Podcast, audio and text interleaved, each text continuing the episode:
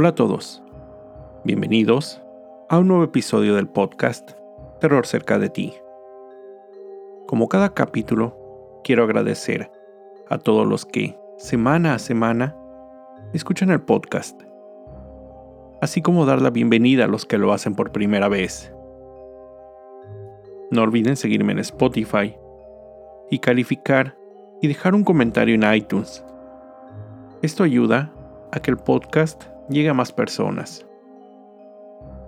Recuerden seguir mis redes sociales, arroba terror cerca, en Twitter, Facebook e Instagram, donde publico contenido adicional a los episodios. Y junto con el correo electrónico, terror cerca de ti, arroba gmail.com, es la forma en que me pueden hacer llegar sus sugerencias de historias o sus propios relatos.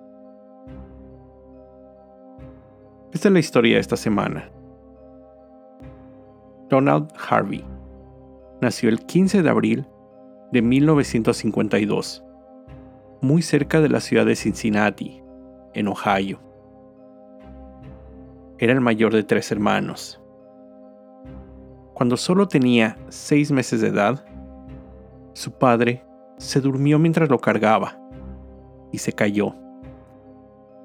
De este accidente aparentemente no de gran daño, la más obvia consecuencia fue que la coloquialmente conocida como mollera, la fontanela o el punto blando de su cabeza nunca cerró. Cuando él era aún muy joven, su familia se mudó a un pequeño poblado, Boonville, Kentucky. Creció en el seno de una familia muy pobre.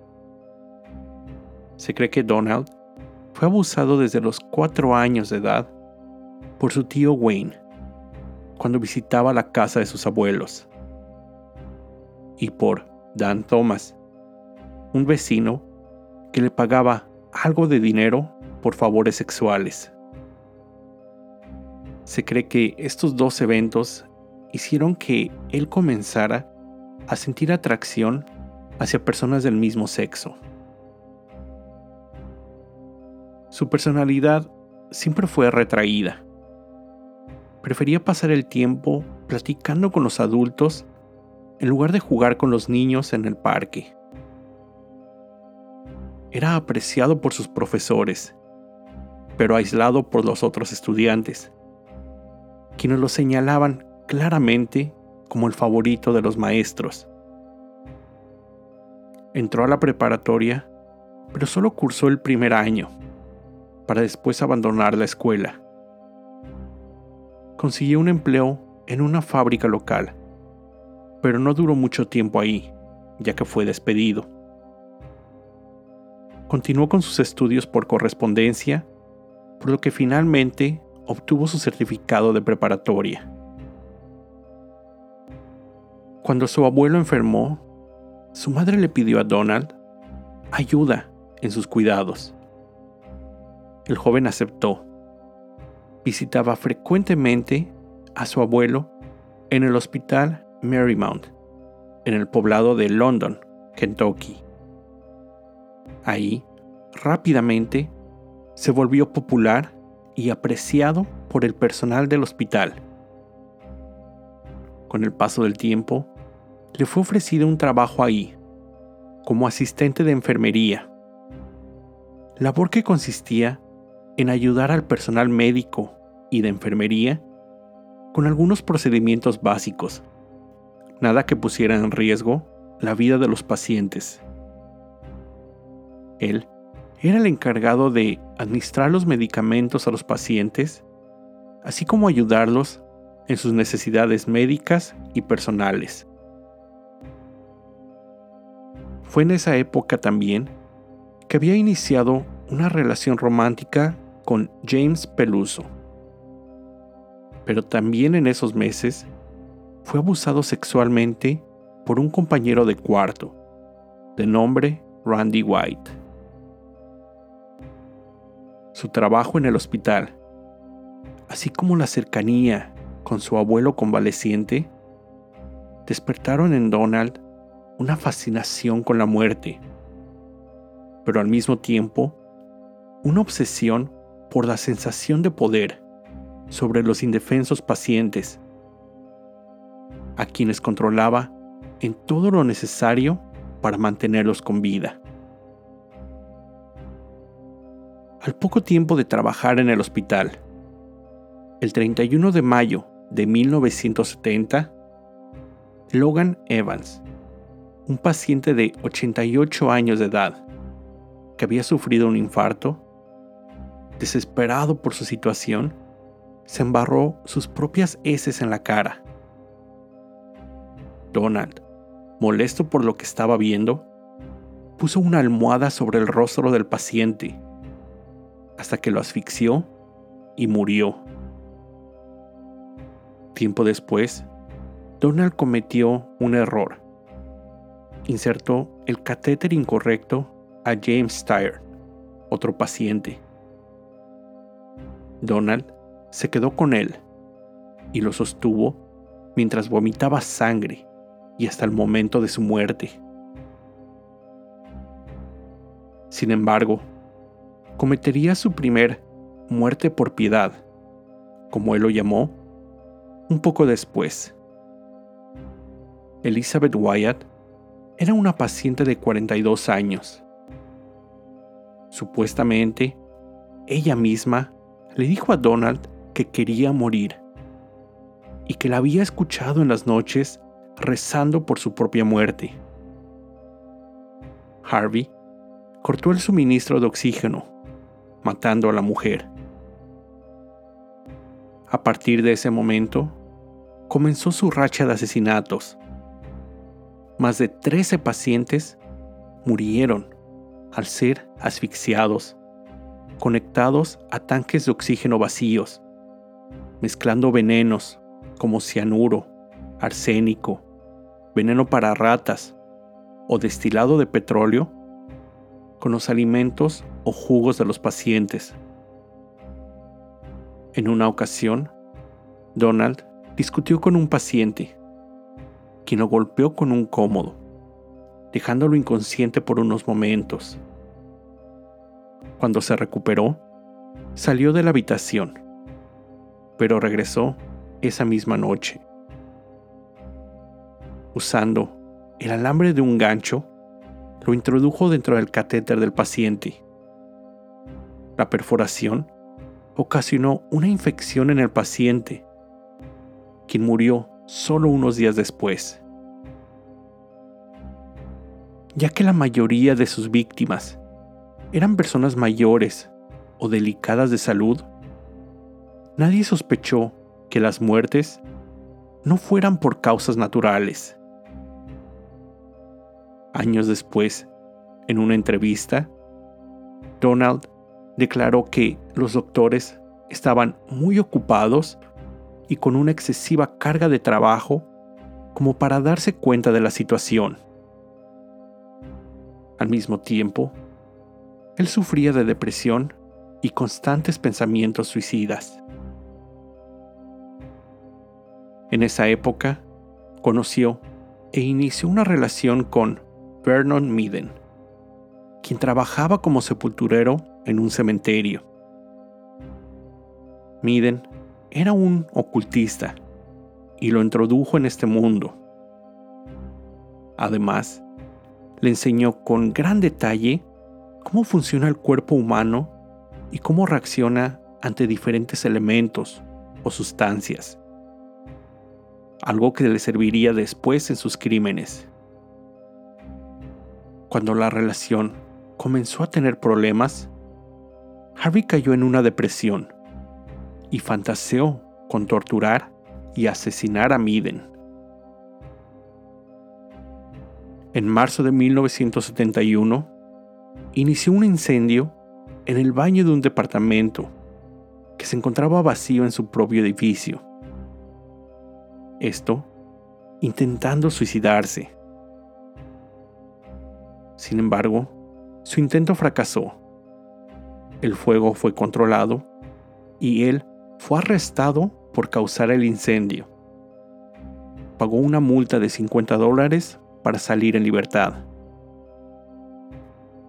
Unos meses después, intentó el suicidio nuevamente, esta vez ingiriendo NyQuil, pero fracasó. Unos meses después, se encontraba borracho, cuando fue arrestado otra vez al intentar robar en uno de los departamentos de su edificio. Mientras se encontraba detenido y al ser interrogado, completamente alcoholizado, declaró que había asesinado a 15 personas en el hospital Marymount. Sin embargo, no creyeron lo que el borracho decía. Es más, quienes le creyeron realizaron una breve investigación, pero no pudieron encontrar ninguna evidencia que corroborara las declaraciones. Harvey fue enjuiciado por robo. Declarándose culpable, solo tuvo que pagar una pequeña multa y salió en libertad. Aparentemente, este último arresto hizo que Donald Harvey intentara cambiar el curso de su vida. Se enlistó en la Fuerza Aérea. Sin embargo, en menos de un año, en marzo del 72, fue dado de baja por causas sin especificar. Unas fuentes dicen que la Fuerza Aérea descubrió sus supuestas declaraciones a la policía y para evitar cualquier problema fue dado de baja. Otras fuentes mencionan que mientras se encontraba enlistado, hizo un tercer intento de suicidio, lo que ocasionó su baja. Unos meses después de su salida, él mismo se ingresó en el Centro Médico de Veteranos, en Lexington, Kentucky, debido a la depresión que sufría. Estuvo unos meses y salió, solo para regresar después de unas semanas. Ahí, tuvo otro intento de suicidio, por lo que recibió extensa terapia. Pero al finalizar esta, él salió. Harvey consiguió un empleo como ayudante de enfermería en el hospital Cardinal Hill, en Lexington. Después, tuvo algunos empleos temporales, todos en alguna institución médica. Durante este tiempo, sus crímenes se detuvieron. Se cree porque en estos empleos no tenía el acceso tan fácil hacia los pacientes. En septiembre de 1975, se mudó al estado de Ohio, donde consiguió un trabajo en el Hospital Cincinnati VA. Ahí, sus puestos variaron, pasando por asistente de enfermería, ayudante de limpieza, técnico de cateterización cardíaca y asistente de autopsias. Todas estas funciones siempre eran durante el turno nocturno, lo que lo dejaba en libertad y con acceso a múltiples áreas del hospital con poca supervisión. Esta situación hizo que sus asesinatos en el hospital continuaran. Durante una década, Harvey asesinó a por lo menos 15 pacientes mientras trabajaba en ese hospital. Él llevaba un diario detallado de todos sus crímenes, con notas de cada una de las víctimas, incluido el método de asesinato. Entre estos, él decía que usaba bolsas de plástico o toallas mojadas para asfixiar a sus víctimas. Inyectaba cianuro por vía intravenosa o agregando arsénico en los postres de los pacientes. A lo largo de los años de asesino, logró acumular casi 15 kilogramos de cianuro, lo que había logrado robar de sus empleos y los guardaba en su casa. Harvey preparaba una mezcla de cianuro o arsénico en su departamento y lo llevaba al hospital donde lo administraba en su primera oportunidad. Durante todo este tiempo, su interés por los temas ocultos continuó. Se unió a diferentes grupos locales. También mantuvo diferentes relaciones con hombres de su entorno. A principios de los ochentas, se mudó con su pareja, Carl Howler. Cuando sospechó que Carl lo estaba engañando, Harvey comenzó a poner pequeñas dosis de cianuro en su comida, haciendo que él enfermara solo lo suficiente para no poder salir del departamento. La confianza de Harvey en sus métodos de asesinato estaba en lo más alto. No tenía miedo a ser aprendido. En una ocasión, después de una discusión con una vecina, él logró contaminar su bebida con suero con hepatitis, casi matando a la mujer, quien logró ser atendida a tiempo. En otra ocasión, Helen Metzger, otra vecina, no corrió con la misma suerte. Harvey puso arsénico en uno de los pais de Helen, quien murió más tarde en un hospital local. En 1983, Donald tuvo una discusión con los padres de Carl, su pareja. Después de esto, en cada ocasión que tenía, ponía veneno en los alimentos de ellos. Cuando Henry, padre de Carl, sufrió un infarto y fue internado en el hospital Providence, Harvey acudió a visitarlo, solo para poner arsénico en su pudín. Más tarde esa noche, Henry murió. Harvey continuó con sus intentos de asesinar ahora a Margaret, madre de Carl, sin éxito por casi un año. Finalmente, Carl terminó su relación con Harvey a principios del 84, quien, despechado, intentó envenenarlo sin éxito. Cuando esto fracasó, quiso asesinar a una de sus amigas solo como venganza. También fracasó en su intento. En 1985, los guardias de seguridad del hospital donde trabajaba notaron el extraño comportamiento de Harvey, por lo que decidieron revisar la maleta que siempre cargaba. Dentro encontraron un arma de fuego calibre 38, agujas hipodérmicas, guantes y tijeras quirúrgicas, una cuchara de cocaína, libros médicos, textos de ocultismo y una biografía del asesino en serie Charles Sobrage. Harvey fue multado con 50 dólares por portar un arma en un edificio federal y presentado con la opción de renunciar discretamente o ser despedido con posibilidad de presentar cargos. Él aceptó la renuncia.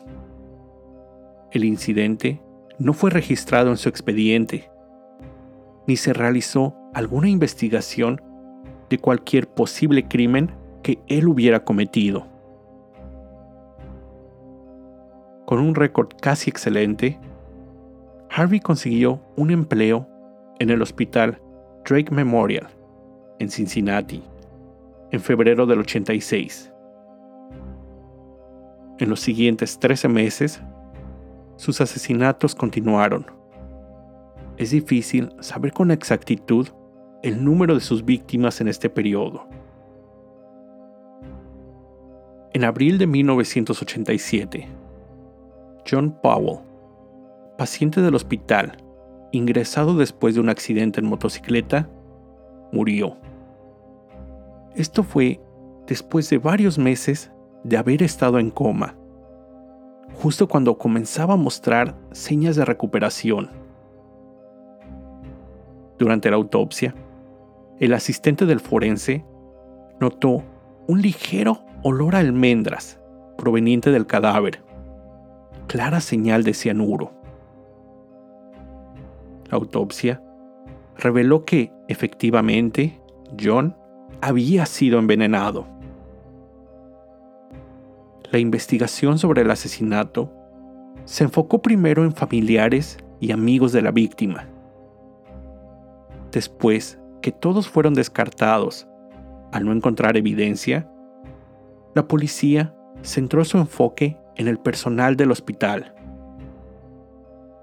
No fue difícil cuando varios empleados y médicos señalaron a Donald Harvey como posible sospechoso, ya que, frecuentemente, los pacientes morían al estar bajo su cuidado.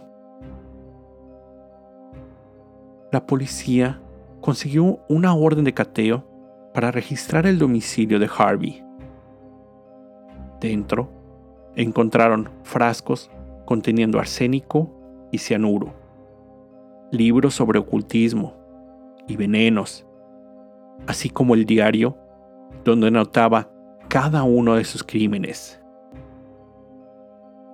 Harvey fue arrestado por asesinato. Mientras se encontraba detenido, las evidencias encontradas en su contra seguían acumulándose, relacionándolo con otras muertes. Él se dio cuenta que era solo cuestión de tiempo antes que la policía lo acusara de todos sus crímenes. Así que decidió llegar a un acuerdo con el fiscal para evitar la pena de muerte en el estado de Ohio.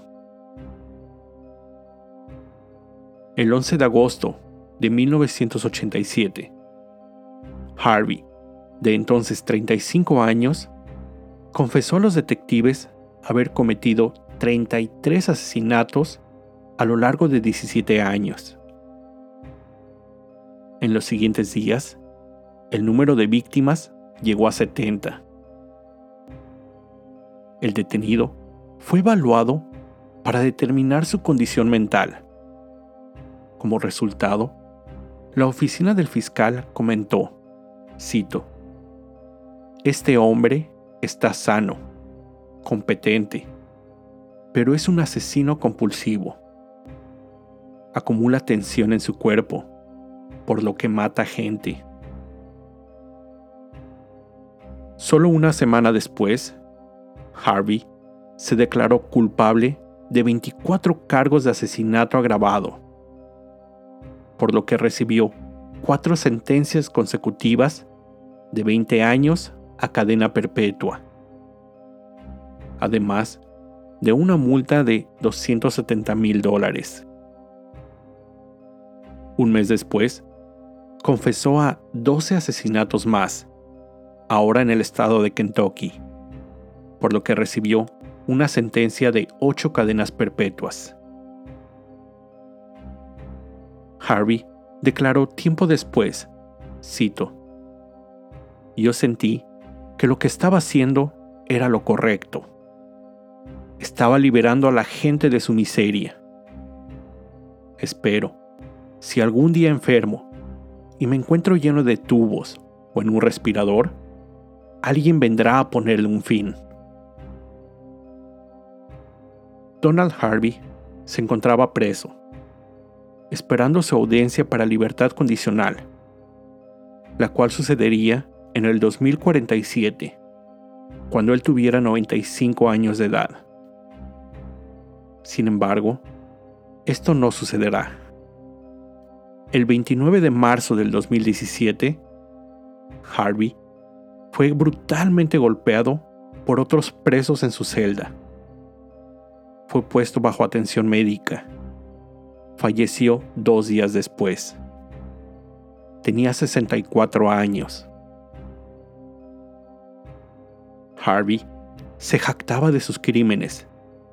Decía que matar le daba un sentido de satisfacción casi de felicidad. Le brindaba una sensación de poder y control, algo que nunca tuvo en su vida antes de los crímenes. Él fue culpable oficialmente de 37 asesinatos, aunque se cree que el número podría haber llegado a los 87. En el 2001, Associated Press publicó una lista de los peores asesinos en serie en los Estados Unidos. Donald Harvey fue el número uno, seguido de John Wayne Gacy. Con esto llego al final de este episodio.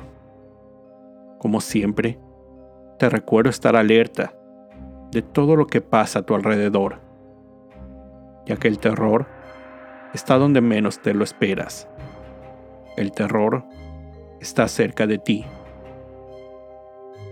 Cuando el miedo se convierte en terror, hay una historia que contar.